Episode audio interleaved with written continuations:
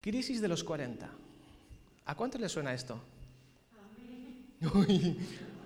A todos los que hemos pasado o estamos pasando los 40, a ver, ¿Qué, os sugiere esto de la crisis de los 40? Es algo que se ha escuchado mucho, ¿no? Que cuando uno tiene 20 años, 25, la vida es de color de rosa, tienes un montón de planes, un montón de sueños, un montón de deseos. Según se va acercando la fecha y te vas acercando a los 40, es ¿no? la, típica frase que se dice, uff, la crisis de los 40, y de repente a uno como le viene una crisis, no sabe ni quién es, ni para qué está en la Tierra, ni a dónde va, ni de dónde viene, ¿no? Y, y es como que todo, las crisis, ¿no? Es no sé qué tiene el número 40, pero a veces está asociado a las crisis, ¿no? Obviamente está la crisis de los 40 que cualquiera de nosotros podemos tener. Agradezco por vuestras oraciones. Hay algo también que toda esta pandemia y todo esto no, está ayudando mucho y, y cuántos creyentes alrededor de todo el mundo se sienten desanimados, se sienten en crisis y ninguno de nosotros estamos exentos de eso. Los pastores también sufrimos nuestras crisis.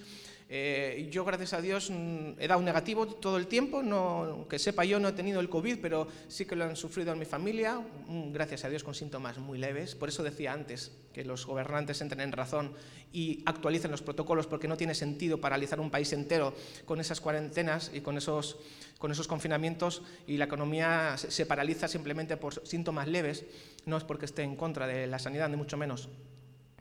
Eh, pero hay crisis de los 40. A lo mejor tú estás pasando una crisis ahora mismo. Yo puedo estar pasando una crisis interna ahora mismo y nadie lo sabe. Cualquiera de nosotros podemos estar atravesando crisis. Las crisis es algo normal. En la Biblia aparecen varias crisis de los 40 y te las voy a mostrar ahora. Es posible que incluso el domingo que viene, no lo sé, Dios lo sabe, hagamos la segunda parte según como acabemos hoy. Hay crisis de los 40. ¿Sabes cuál es la primera crisis de los 40 que yo veo en la Biblia? ¿Cuál es el primer libro de la Biblia? Pues en el Génesis aparece la primera crisis ya. Una de ellas, ¿eh? No voy a hablar de la, de la obvia, voy a hablar de la de los 40. Estoy hablando de crisis de los 40. Fíjate, voy a leer lo que dice en, en Génesis, capítulo 7, verso 11, en adelante, y dice así. En el año 600 de la vida de Noé, en el mes segundo, a los 17 días del mes, fueron rotas todas las fuentes del gran abismo y abiertas las cataratas de los cielos. Y llovió sobre la tierra cuarenta días y cuarenta noches. Aquel mismo día entraron en el arca Noé, sus hijos, eh, la, mujer de Noé, las tres mujeres de sus hijos, todos ellos. Dice que entraron todos los animales salvajes, los que se arrastran, todos en, en parejas, de dos en dos, etc. Y dice en el verso 16, y los que entraron eran macho y hembra de cada especie como le había mandado Dios, y el Señor cerró la puerta. Ahora vamos a retomar eso.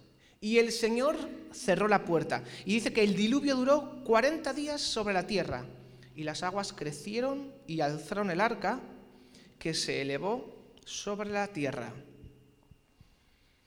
40 días seguidos. Nosotros pensábamos que teníamos aquí el récord, ¿verdad? De lluvia, ¿os acordáis? Ahora estamos sufriendo las temperaturas frías. Pero hace unas semanas se nos, olvida, se nos olvida rápido. ¿Te acuerdas cuando estabas hasta el gorro de la lluvia? No ha pasado tanto, ¿eh? ¿eh? No hace tanto. Un montón de días seguidos lloviendo. Pero gracias a Dios no era ininterrumpidamente. El Señor vio la maldad de la tierra y decidió actuar. De la misma manera que el Señor también está viendo la maldad de la tierra hoy en día y vendrá pronto su resolución. Aún todavía estamos, como dice la palabra, en los días de Noé. El Señor vio lo que estaba pasando y decidió actuar. ¿Sabéis la historia? Le manda a Noé que construya un arca. Y estuvo ininterrumpidamente 40 días y 40 noches sin parar de llover. Hasta tal punto que toda la faz de la tierra quedó cubierta por las aguas y esa arca, ese barco que Dios mandó construir a Noé, que el objetivo del arca, el objetivo del arca era salvar. ¿Qué hace una barca si no flotando sobre encima del agua? Todo el tiempo que duró la inundación. ¿Para qué sirvió el arca? Para salvar a los que estaban dentro. Una crisis sin precedente que llegó de 40 días ininterrumpidos. Y sabes, toda crisis si la sabemos enfrentar bien, lleva aparejada una gran respuesta de Dios. Ante la crisis que había, el Señor produjo el milagro del arco iris. ¿Cuántos conocen el arco iris ahora? Algunos lo conocen por el motivo equivocado. Nos han querido robar el símbolo, ¿eh? quitándole un, un colorcito para que no sea exactamente el mismo. El arco iris es el símbolo del pacto de Dios. Te lo leo en Génesis 9, el 13 dice, he puesto mi arco en las nubes, en las nubes, el cual será por señal de mi pacto con la tierra. Y sucederá que cuando haga venir nubes sobre la tierra, se dejará ver mi arco en las nubes. Y entonces me acordaré de mi pacto el pacto que he hecho con vosotros y con todo ser vivo de cualquier especie, y no volverá a haber un diluvio de aguas que destruya a todo ser vivo. Aquí vemos una gran crisis y vemos una gran respuesta de Dios. El milagro del arco iris en respuesta. Ahora fíjate, estamos hablando de los días de Noé. Si vamos a Mateo 24, fíjate qué interesante cómo hace alusión precisamente a esto que acabamos de leer. Y dice Mateo 24 del 37 al 42, la venida del Hijo del Hombre será como en los días de Noé.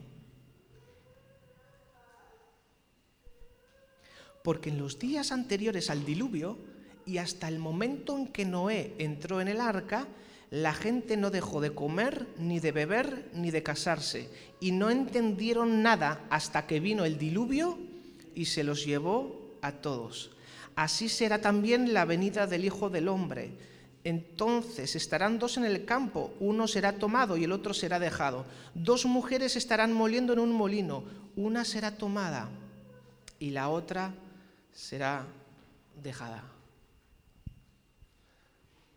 La crisis de los 40 días y 40 noches sin parar de llover produjo el milagro del arco iris en las nubes. Y la crisis que estamos atravesando hoy en día como planeta Tierra también resultará en el milagro de ver en las nubes al creador del arco iris, a Jesús, el Hijo de Dios, venir a por su iglesia. Y la puerta del arca sigue hoy abierta.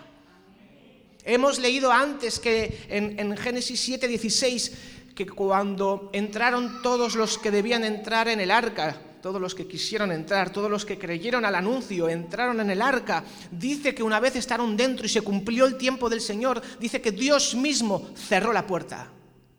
Habrá un momento, habrá un día en el que el Señor va a cerrar la puerta. Y no sabemos ese día cuándo será sí sabemos que el día del Señor será como en los días de Noé. Es decir, será repentino. Hay mucha gente que conoce algo de Dios, pero vive más o menos a su aire, a su bola, porque dice, bueno, cuando la cosa se ponga muy chunga ya me voy a arrepentir y tal. No hagas planes para arrepentirte mañana, haz planes para arrepentirte hoy. Hoy es el día de salvación, hoy la puerta está abierta.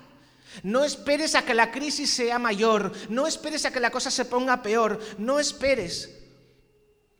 El momento para arrepentirse es hoy, el momento para entrar en el arca es hoy. Y por supuesto en Génesis el arca de salvación era un barco físico de madera de acacia, con tres plantas, recubierto de brea, etcétera, etcétera. Hoy en día sabemos que el arca de salvación es Jesucristo. Y todo el que entrare por él será salvo. Muchas de las crisis que pasa la gente, las personas, no necesariamente a los 40 años de edad, aunque muchas veces sí que tiene algo que ver, pero mucha gente tiene la crisis de identidad y no sabe quiénes son, ni a dónde van, ni de dónde vienen. Esa crisis es la primera que tenemos que solucionar. Y quizá entre nosotros todavía haya personas que viven con incertidumbre, y no acaban de comprender que lo primero que tienen que solucionar es la crisis en su identidad espiritual. Yo a quién pertenezco, yo quién soy, de los que entran en la arca o, de los que me quedo afuera mirando desde la distancia. Ese Noé, esos seguidores están todos medio locos, no, eh, yo no quiero que me señalen, yo me voy a quedar aquí. Eh, ¿Quién se va a meter en un arca si nunca hemos visto llover? No acompañan las señales. Aunque haya muchas cosas que no entiendas, como en la generación de Noé, si te ponen el arca delante, entra y sálvate.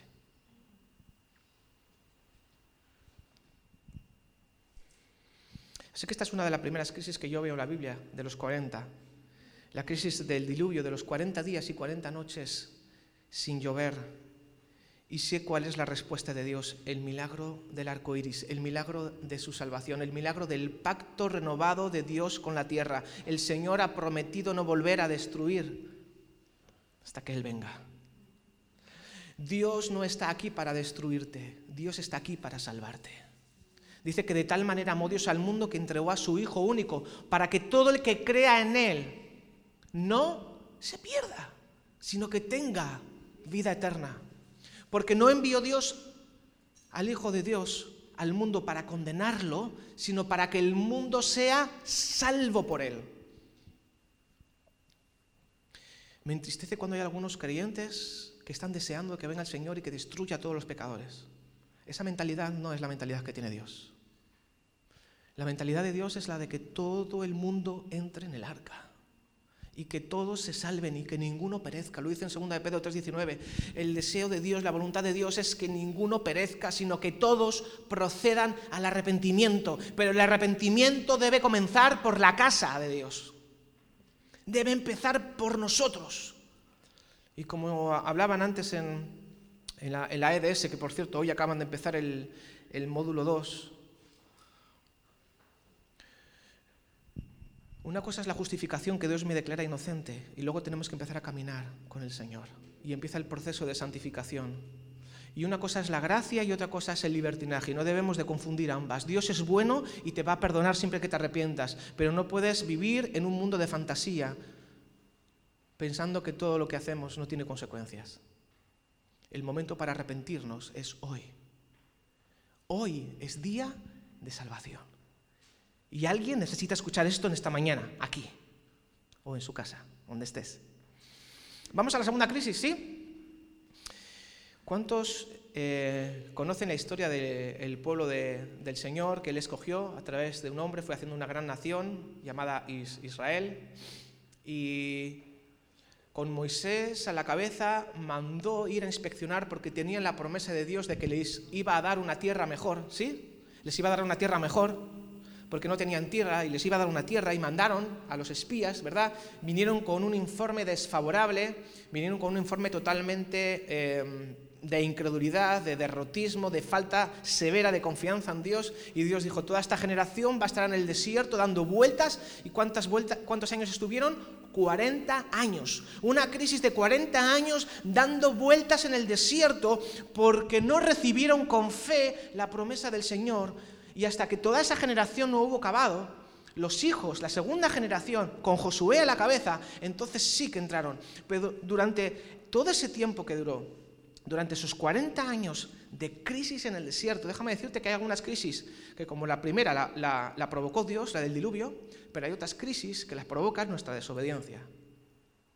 Y son diferentes, ¿eh? Nosotros a veces tendemos siempre a echar la, ay, esta crisis que me ha tocado vivir, ay, esta crisis que Dios me ha mandado, perdona, Dios sí que provocó la crisis del diluvio cuando vio la maldad de la gente y de alguna manera lo provocó él. Pero hay otras cosas, hay otras crisis que nosotros nos metemos que no las manda Dios. Son producto de nuestras malas decisiones. Nosotros solo nos metemos a veces en el desierto de 40 años, dando vueltas, esperando Dios les podía haber llevado por el camino rápido y hubieran entrado rápido a la tierra prometida, pero por la terquedad del pueblo, porque eran un pueblo de dura cerviz, como dice la palabra, tuvieron que estar esperando y dando vueltas y aquí vemos una de las mayores crisis, la crisis de 40 años, pero fíjate, 40 años que a pesar de que estaban sufriendo las consecuencias de su, desobediencia, fueron 40 años comiendo, ¿qué comieron? ¿Alguien sabe? Maná. Maná 40 años comiendo maná, en medio de una gran crisis.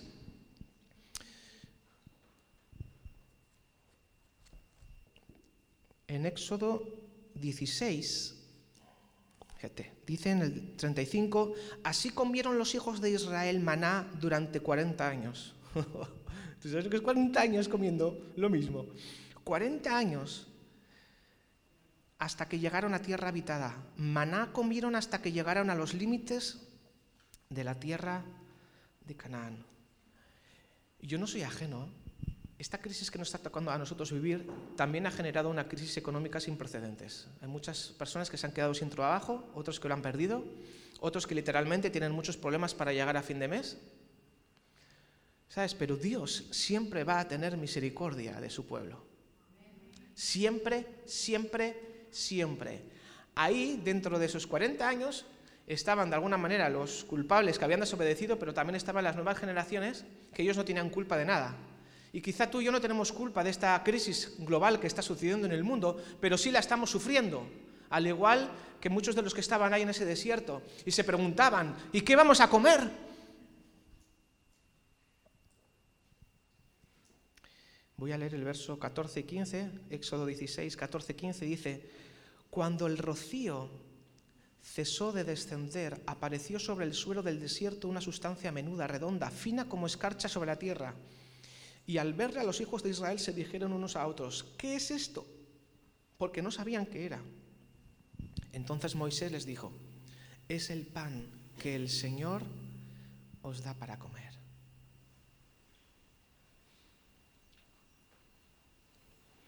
Y la casa de Israel lo llamó maná, era como una semilla de cilantro blanco y su sabor como de hojuelas con, con miel. O sea, era, era dulcecito, era, era exactamente lo que necesitaban. Ahora, ¿qué aprendemos de esta segunda crisis? De la primera crisis hemos aprendido que el momento de salvación es hoy y el momento para arrepentirse es hoy, no lo dejes para mañana. Y el Señor vendrá sobre las nubes y vendrá a recoger a su pueblo pero hay que estar listo, hay que estar preparado. Ahora, mientras eso sucede, mientras estamos aquí, obviamente vivimos en crisis, ¿sí o no? Y el que diga que no es que vive en otro planeta. Estamos en una crisis sin precedente. Hay algunos países que ya han decidido dejar de vacunar, hay otros que ya han dicho ya ni mascarillas, ni nada, vamos a hacer vida normal, inmunidad natural. Hay otros, como España, que están eh, eh, obsesionados, perdidos y nos quieren meter la vacuna a todos con calzador. Hay otros que después de la tercera quieren meter la cuarta, la quinta y la sexta, y están diciendo los virólogos y los científicos que no es bueno tantas dosis seguidas. Si ya tienes dos, quédate con las dos que tienes o con las tres, no, más. Pero hay, hay obsesión. No se ponen de acuerdo. Tenemos a Rusia con Ucrania que están a punto de entrar a, darse de mamporros. Si ya la luz está por las nubes, si tienes coche y, y, echas gasolina o diésel, no hace falta que te lo explique por cómo están los precios, pero ahora como suceda esta guerra, el precio del gas va a subir la pera. Prepárate para dormir con 15 mantas, porque no va a llegar el gas. Quiero decir, el, mundo, iglesia, está como está. Menos mal que nosotros tenemos nuestra esperanza en el Señor. Pero tenemos que ser, o sea, estamos en, las, estamos en crisis fuertes, hermano. Amén de las crisis particulares que cada uno de nosotros podamos tener por el simplemente hecho de estar vivos. ¿Cómo vamos a gestionar los tiempos de crisis?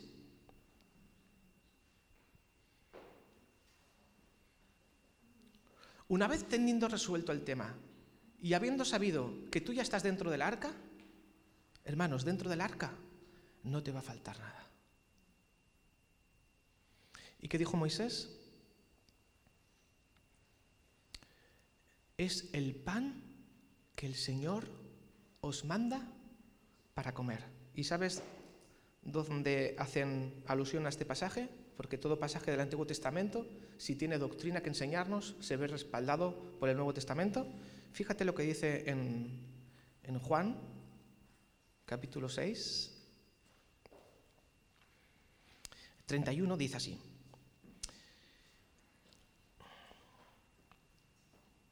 Nuestros padres comieron el maná en el desierto. Sí, lo acabamos de leer en Génesis, o en Éxodo, perdón. Nuestros padres comieron el maná en el desierto y dice la escritura, lo acabamos de leer en Éxodo, pan del cielo les dio a comer. ¿Sí? Y Jesús replicó, os aseguro que Moisés no os dio el pan del cielo. Dice, es mi Padre quien os da el verdadero pan del cielo. No fue el jefe de la tribu, no fue Moisés, no es tu jefe, no es mi jefe, no es el gobierno, no es las ayudas sociales, de nadie más arriba te viene el pan. El pan viene de nuestro Padre. Es mi Padre quien nos da el verdadero pan del cielo, dice, porque el pan de Dios es aquel que descendió del cielo y da vida al mundo. Y le dijeron, Señor, danos siempre este pan. Y Jesús respondió, yo soy el pan de vida. El que viene a mí nunca tendrá hambre y el que en mí cree no tendrá sed jamás. Para la primera crisis la solución es Jesús. Para esta segunda crisis que estamos viendo la solución sigue siendo Jesús. Porque si estás en Cristo, si estás en el arca, si estás dentro del arca de salvación, ahí tendrás abundancia de pan. No te faltará. Sea lo que sea que está pasando alrededor, si estamos en el arca, si estamos en Cristo, si tenemos al verdadero pan del cielo, si tenemos a Jesús. El tema es donde ponemos la mirada. Cuando ponemos la mirada en el pan físico, a veces perdemos el físico y perdemos el pan espiritual que es Cristo. Pero cuando ponemos la mirada en el pan de verdad, que es Cristo que bajó del cielo, entonces tenemos al verdadero y además tenemos al pan de verdad, al, físico, al de comer, para poder alimentarnos. Pero primero son las cosas del reino y segundo son las cosas terrenales. Y quien tiene el pan de vida tendrá también alimento en su casa para comer. Es cuestión simplemente de prioridades.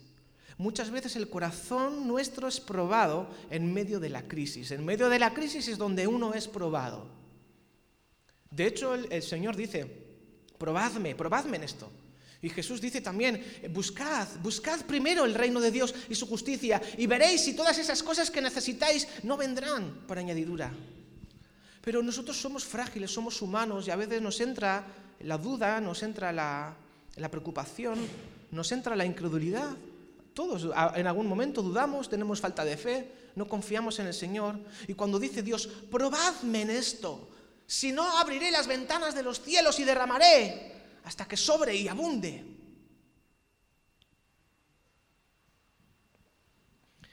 Estuvieron 40 años comiendo maná. Dios es fiel con su iglesia. Es más, Dios es tan bueno que probablemente lo hayas experimentado también, y aun cuando a veces hemos pasado temporadas en las que nosotros no hemos sido fieles con el Señor, Él ha permanecido fiel. También incluso en el área económica pero nos hemos privado de un montón de bendiciones y de abundancia, porque Dios tiene abundancia de pan. No que te hagas rico, ¿eh? no me entiendas mal, no, abundancia. No te va a faltar nada de lo necesario. Y muchas veces nos conformamos cuando intentamos, es como cuando intentas agarrar el, el, pez, se te va a escurrir. Es como la arena entre los dedos. Cuanto más intentes agarrarla, se te, va, se te va a ir. No intentes agarrar el agua, se te va a escurrir. No vayamos en pos es más, les dio órdenes Dios. Si tú lees todo el, capítulo de Éxodo 16, cuando les mandó el maná, les dieron orden de coger cada día la porción. Y algunos que no creían y, quisieron amontonar más, por si acaso mañana el Señor no va a ser fiel y no me da, al día siguiente estaba podrido. No apliques esto mal, ¿vale? Hay algunos que aplican este versículo para decir, no, yo no ahorro nada, yo me lo fundo todo en el día. Y mañana Dios dirá, no, eso es una mala gestión, eso es una mala administración. Pero Dios siempre nos prueba para ver si somos fieles.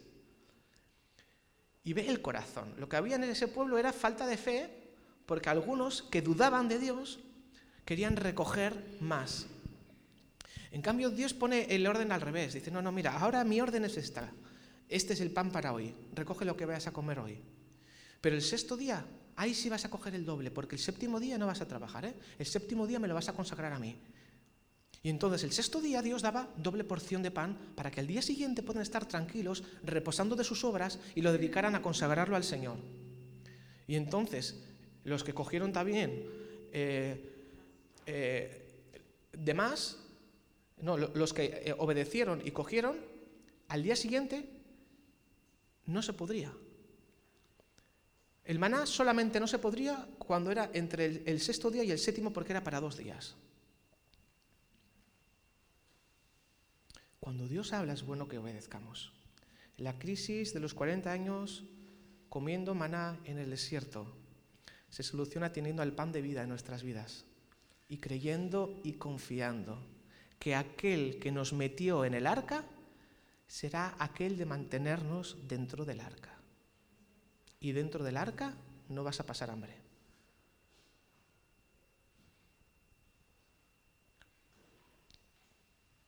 ¿Mm? Amén. Hermanos, de manera práctica, ¿cómo podemos poner esto en aplicación antes de pasar a la tercera crisis?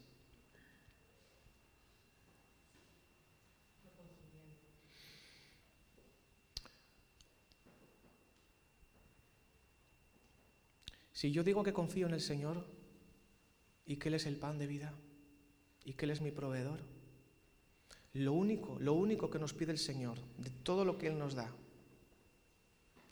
es la décima parte que la apartemos para Él. No porque Él la necesite, sino para probar nuestra fe. Para probar nuestra fe. Y cuando uno es fiel, yo siempre doy testimonio. Yo tengo miles de defectos, pero doy gracias a Dios que comprendí esto de pequeño. Y puedo decir con, alegría de corazón que mi familia es, con mucha diferencia, los que más aportamos para las arcas generales de la Iglesia, porque Dios nos bendice. Y están los registros de cuando se van a meter los diezmos en, en Hacienda, de todo aquel que quiera, que por cierto se acaba ya el plazo, ya lo tenemos ya todo preparado todos los diezmos y todas las ofrendas, luego hay un tanto por ciento que se puede desgravar en hacienda. Yo, con alegría de corazón, puedo decir que gracias a Dios Él nos bendice y nosotros de todo lo que nos bendice somos generosos y no nos conformamos solamente con, mirar el diezmo al milímetro, 0,8, ¿no? y, llenar el, el, aquí con... Me da a veces un coraje, hermanos, lo digo con cariño y que nadie se me ofenda, ¿vale? Si tú echas cinco céntimos ahí porque es todo lo que tienes, es como la ofrenda de la vida. Dios la recibe como si fuera un tesoro. Pero no echemos lo que nos sobra. No echemos las migajas. Eso es como insultar a Dios. O sea, yo me siento mal si echo menos de un billete. Si no tengo billetes, echo lo que tenga. Si solo tengo euros, pues gloria a Dios. No se trata de, cuánto, sino de la intención, de la motivación con la que ofrendamos. Si, esto no es como misa, esto no es la iglesia católica que uno echa y, y ya salva la conciencia. Aquí estamos hablando de que Dios está probando nuestra fe, y si no queremos estar 40 años dando vueltas en las mismas crisis económicas y en la misma escasez, es hora de que tengamos una mentalidad abundante. Y si el Señor solamente me pide el diezmo, ¿qué menos que no darle lo que me pide, no? Y si eres generoso y das incluso más, Dios no es deudor de nadie, te aseguro que no te va a faltar pan, no te va a faltar abrigo, no te va a faltar sustento. Lo cuento esto, hermanos, para nuestro bien. Yo estoy bendecido económicamente, gracias a Dios. No tengo falta de nada, tampoco vivo con lujos, tampoco los preciso. Pero yo aprendí desde pequeñito. Yo voy a honrar, yo le dije, Señor, eh, mi, mi cartera no es tuya. Esto no me pertenece, esto es tuyo. Es de Dios. Entonces, yo quiero animaros, hermanos. Y por supuesto, siempre todo lo que enseñamos en la iglesia, luego cada uno, según la luz que tiene, pues eh, lo hace voluntariamente, amén. Pero te lo digo para tu bien, para que prosperes, para que te vaya bien en la vida, para que Dios te bendiga. Y se cumple, te lo aseguro, cuando dice Dios, probadme en esto. Yo no hace falta que le pruebe a Dios en esto. Me lo ha demostrado infinitas veces. Desde que fuimos al seminario nos tuvimos que ir, dejar los trabajos, eh, dejar nuestra casa en Vitoria. No la alquilamos porque legalmente no se podía alquilar y solamente se podía alquilar con dinero en negro y en nuestra conciencia nos parecía que estaba mal y no la alquilamos y pasamos los tres años del seminario, nacieron nuestros dos hijos, recibimos la paga del Estado por el nacimiento de cada uno, cuando volvíamos aquí nos daban un contrato justo para los días que veníamos y luego eh, enganchábamos una cosa con la otra y hermanos, ¿cómo le hizo Dios? No lo sé, pero yo le dije, Señor, si tú me llamas a tu servicio, yo te serviré, pero de mi economía te encargas tú. Y hasta el día de hoy y vivimos, gracias a Dios, sin ninguna escasez. Vamos a la tercera, dice en Lucas capítulo 4. Hemos visto 40 días sin parar de llover, 40 años comiendo maná, ahora vamos a entrar a lo que nos compete. 40 días de ayuno en el desierto. Yo espero que en estas alturas todos hayamos abrazado el desafío 2022. Yo sé que 40 días solamente de escucharlo ya puede, alguno puede entrar en crisis diciendo, yo no aguanto ni una merienda sin comerme el bocadillo de nocilla, ¿cómo voy a estar yo 40 días tranquilos? No, ya lo hemos explicado, lo que pasa que como hemos faltado dos domingos seguidos, igual no se entendió bien el vídeo, no se trata de estar 40 días sin comer. Eso fue lo que hizo Jesús. Fíjate lo que hizo Jesús. Dice en Lucas 4, dice Jesús volvió del Jordán lleno del Espíritu Santo y por impulso del mismo Espíritu fue al desierto. Antes hablábamos de que hay desiertos que son causados por nuestra desobediencia, pero hay otros desiertos que somos llevados por el Espíritu. Y este, este desafío 2022 va a resultar algunos días muy difíciles y va a ser para ti como una especie de desierto, de decir, madre mía, ¿cuándo llegará el 25 de febrero y puedo hacer las tres comidas de nuevo, bien hechas? ¿no? Como sabéis, hay dos modalidades. Está ayunar solamente el día viernes para venir aquí al más de ti a darlo todo, o el nivel avanzado, que para los que no tengan problemas físicos o de salud, yo os recomiendo que elijas una de las tres comidas principales el día, o, el desayuno, o la comida, o la cena, no tiene por qué ser siempre la misma. Yo el jueves, viernes y sábado estuve trabajando y entonces desayuné, pero luego no cené. Y ahora de domingo a miércoles, pues me, quito el desayuno y hago ayuno desde las 9 de la noche anterior hasta la 1 o las 2 que como al día siguiente. Y son 16 horas seguidas de ayuno. Es el que me va bien a mí, pero cada uno que elija el que quiera. Es libre, ¿vale? Pero sí que recomiendo tener este, este desafío de estar 40 días en algún momento del día privándote de algo que te gusta. A ti no sé, pero a mí comer me gusta mucho. para estar a solas con el Señor. Y esto es un desafío que aunque a veces pueda ser difícil, es algo impulsado por el Espíritu. Y Jesús también tuvo una crisis de 40 días, pero fue impulsado por el Espíritu. Y hay una gran diferencia cuando entramos en las crisis impulsadas por el Espíritu o cuando son las crisis por nuestras malas decisiones. Y dice, allí permaneció Jesús 40 días y fue tentado por el diablo. Y durante ese tiempo fíjate, no comió nada y al final tuvo hambre.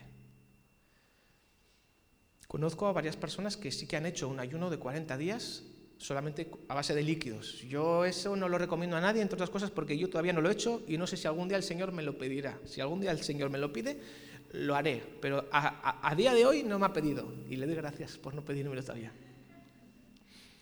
Pero Jesús estuvo 40 días. Nuestro pastor Ramón sí que estuvo 40 días y otras personas que conocemos también. Pero tiene que ser un llamado muy específico de parte del Señor para algo muy concreto, ¿vale? Eh, yo no quiero que nadie haga eso.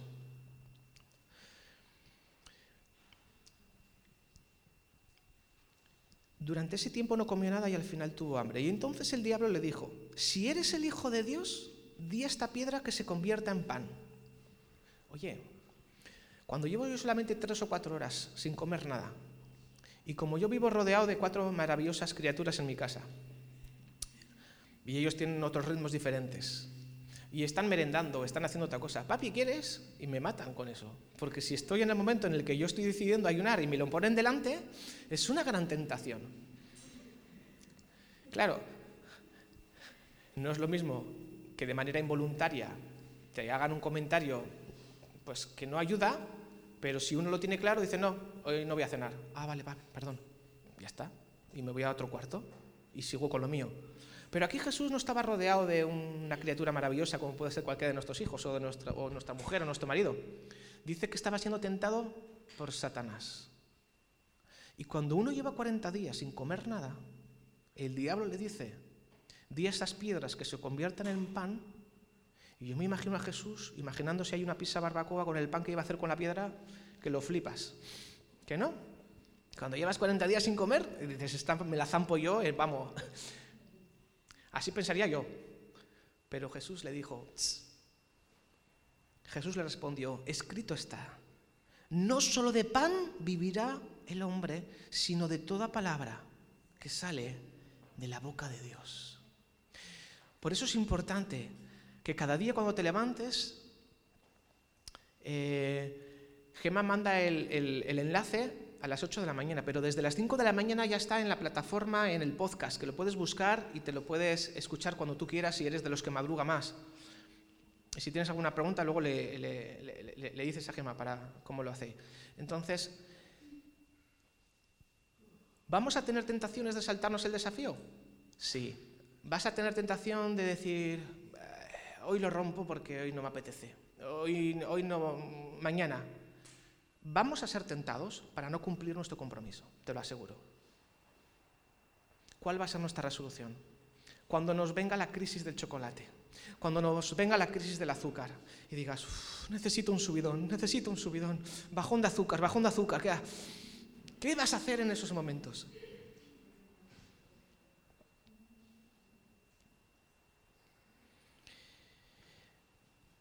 En una ocasión Jesús les dijo, este género no sale sino con oración y ayuno. El ayuno tiene la capacidad de sensibilizar tu espíritu y estar más sensible a las cosas de Dios. Obviamente es una lucha frontal entre la carne y el espíritu, lo que, lo que le apetece a tu cuerpo y lo que necesita tu espíritu. Y cuando hay esa lucha entre la carne y el espíritu, por eso tenemos aquí bien centrados la cabeza y la mente para que tomes la decisión certera.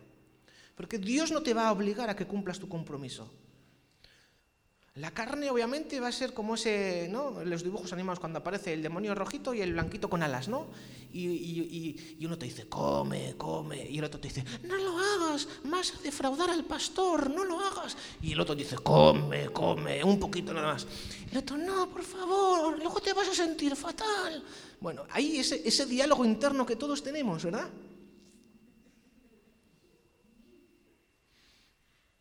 No solo de pan vivir el hombre. Si decides ayunar, lo haces para Dios. El método que tú elijas, el... y es bueno además que lo, que lo compartas con alguien. Es decir, eh, yo le digo a Gema cuál es mi plan de semana. Le digo, mira, de domingo a miércoles no voy a desayunar. Y jueves, viernes y sábado no voy a cenar. Y ya lo has verbalizado. Si lo verbalizas con alguien, y había otras veces que yo en mi corazón decía, uff, David, hoy, hoy es un buen día para ayunar. Venga, hoy, hoy no vas a comer. Pero no se lo decía a nadie. Y luego cuando me acerco a la, cocina, a la, cocina, si veía que la comida no me gustaba mucho, seguía adelante con el ayuno. Pero como veía que era algo que me gustaba mucho... Pero claro, como no se lo digo a nadie, eso es trampa. Eso no vale. Pero como sea algo que tal, como no he dicho nada a nadie, dice, ¿vas a comer, cariño? Sí, mi amor, claro, por supuesto, ¿cómo no voy a comer? Y yo por dentro internamente hago, bueno, cambio de planes, ayuno la noche, ayuno la noche, ¿no? No, o sea, lo que determina se lo, se lo cuentas al Señor, pero no nos vamos a vender, no vamos a ser como Saúl que vendió su primogenitura por un plato de lentejas. O sea, la cita que tenemos con el Señor, eso vale más que cualquier comida rica que podamos tener en casa. Entonces, te animo a que participes y formes parte de estos 40 días de oración y de ayuno. Y cada uno que ayune de lo que puede ayunar. Por ejemplo, las personas que acaban de pasar el COVID les suelen recomendar que no se salte ninguna comida. ¿Vale? Pues no te saltes ninguna comida durante quizá la primera semana. Pero ayuna entonces de algo que tú sabes que te gusta tanto más que la comida. Están nuestra, nuestras gentes aquí jóvenes que están en desarrollo, que están creciendo, y el médico nos echaría la bronca si les metemos en un ayuno, ¿no? Les vamos a decir que ayunen, necesitan comer. Pero hoy, qué maravilloso sería si ayunaran de... Uf. Yo no lo he dicho, lo han dicho ellos, ¿eh? Un ratito al día o, un día a la semana sin, sin nada tecnológico, algunos, vamos, les saldrían granos hasta, hasta, hasta detrás de las orejas. No seré yo quien te diga de lo que tú tienes que ayunar. Pregúntale a Dios. ¿Vale? Pero sí que hay algo poderoso. El ayuno fortalece nuestra voluntad, el ayuno rompe cadenas. Si igual estás batallando con un hábito, con un pecado que no consigues destruirlo, prueba con la oración y el ayuno. Incorpora el ayuno. Porque el ayuno lo que hace es fortalecer tu, fuerza de voluntad.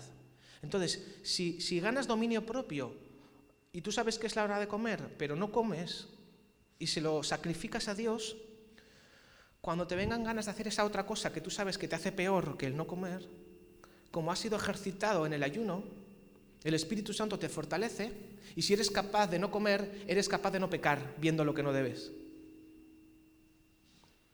¿Se entiende? Pero tenemos que ejercitar la fuerza de voluntad, tenemos que ejercitar el dominio propio. Muy bien. ¿Veis cómo había crisis de los 40 en la Biblia? ¿Mm? Alguno cuando vio el título pensaba, bueno, ¿por dónde va a ir este hoy? sí, también es posible que algunos de nosotros estemos en crisis. La de verdad, la de los 40, las del mito. No es ningún mito. Yo también lo estoy sufriendo un poco en mis carnes. Hay veces que digo, uff, Señor, me entra un poco de desánimo. Os voy a confesar algo. A veces en días como ayer, uno a veces se pregunta, y, el desánimo llama a la puerta, ¿verdad, Gladys? Cuando tenemos a unos misioneros que están de gira por el país y hay una convocatoria maravillosa. Y estuvimos ocho personas recibiendo un taller de prevención de abusos sexuales en, menores, infantil, que fue estupendo, fue un regalo de Dios. Y el, ver que no se le ha dado la, la, suficiente, igual quizá no se ha valorado, sí que es cierto también, y yo lo reconozco, y no quiero que nadie se sienta mal por ello ni culpable, ¿vale? No, no es para traer condenación, entenderme bien. Eh, hemos faltado dos domingos seguidos, no hemos podido dar quizá el aviso como nos hubiera gustado, etcétera, etcétera, ¿no? Pero bueno, dentro de las limitaciones que hemos tenido, le hemos intentado dar divulgación, ¿no?